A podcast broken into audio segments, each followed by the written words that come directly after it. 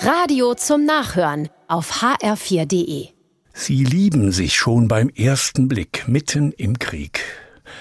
Demon und Tatjana leben in der Ukraine und lieben sich. Dann der Überfall Russlands im Februar. Die Liebenden werden getrennt, haben keinen Kontakt mehr bis August.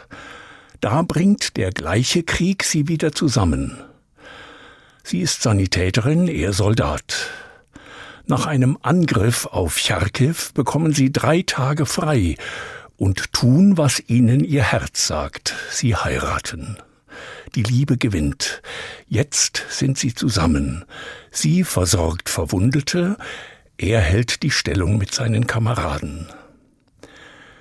Krieg ist entsetzlich, seine Folgen auch.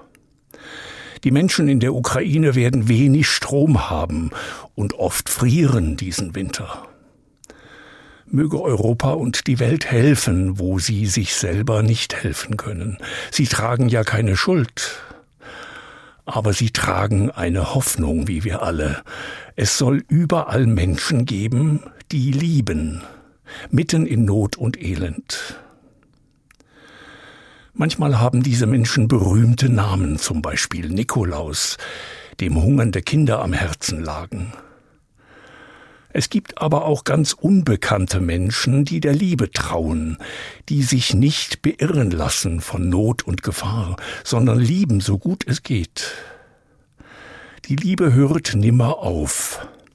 Das ist die größte Hoffnung in unseren Herzen dass es immer und überall Menschen gibt, denen Not nicht egal ist, die Essen und Kleidung und Geld verschenken, weil sie fest überzeugt sind, ich lebe damit Liebe das letzte Wort hat.